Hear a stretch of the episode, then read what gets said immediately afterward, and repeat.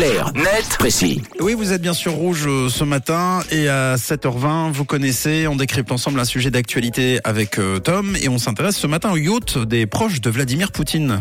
Euh, Beaucoup ont été saisis au moment où la guerre a éclaté entre l'Ukraine et la Russie. Le problème, Tom, c'est qu'il coûte cher. Il coûte aujourd'hui des millions à ceux qui les détiennent. Une dépense que les pays occidentaux n'avaient sans doute pas imaginée au moment où ils ont décidé d'appliquer des sanctions financières aux oligarques russes proches de Vladimir Poutine.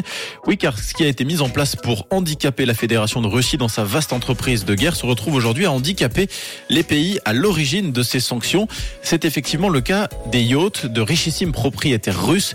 Des dizaines ont été saisis. Problème, après plus d'une année de guerre entre la Russie et l'Ukraine, ces mastodontes des mers doivent être entretenus pour ne pas perdre de valeur et coûtent aujourd'hui des sommes astronomiques aux pays confiscateurs. Sur son site, France Info nous parle du cas le plus emblématique, celui du yacht A, le plus grand voilier du monde, ancré depuis une année sur le port de Trieste en Italie, faute de pouvoir identifier son véritable propriétaire censé être Andrei Melnichenko. Le navire, dont le prix d'achat a été évalué à 4 417 millions, a déjà coûté plus de 7 millions d'euros aux contribuables, aux contribuables pardon, italiens pour son entretien. Ouais, Quand même, et comment ça se fait? Alors, ce qu'il faut comprendre, c'est qu'en tant qu'en en saisissant ce bien, le gouvernement italien en est devenu propriétaire. Et pour conserver sa valeur, les Italiens doivent l'entretenir. C'est une obligation légale en tant que pays saisisseur. L'Italie se doit d'assurer elle-même la maintenance. Mais le revers de la médaille, c'est que ces navires sont souvent des bijoux de technologie et confectionnés à partir de matériaux très coûteux, donc très chers en entretien.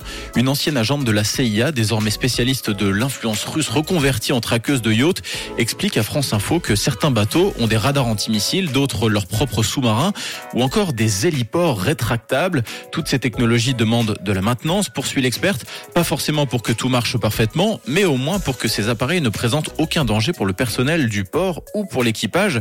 Des équipages aujourd'hui prisonniers au même titre que ces yachts de luxe. Et pourquoi ne pas les vendre, par exemple, l'Italie avec son yacht à plus de 400 millions? Une partie de la réponse se trouve dans la question, dans le contexte actuel, ceux qui sont prêts à débourser 400 millions pour un yacht ne courent pas les rues, et qui plus est pour un yacht qui a appartenu à un oligarque russe. Et puis l'autre aspect, c'est qu'un tel achat pourrait également sonner comme une prise de position dans le conflit, et certains investisseurs ne veulent tout simplement pas soutenir des efforts de guerre, que ce soit du côté russe ou du côté ukrainien.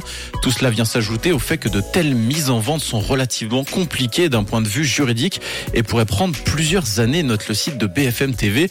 Censé appauvrir un système de va en guerre, les sanctions occidentales ont donc l'effet inverse et tournent au fiasco, en tout cas sur le sujet des yachts. Des yachts qui pourraient bien rester plus longtemps que prévu amarrés dans les ports méditerranéens. Merci euh, Tom, c'était très clair, très net et très précis. Vous retrouvez évidemment Clair Net Précis tous les matins à 7h20 et puis en podcast en fin d'émission avec tous les numéros précédents. Une couleur. Une radio.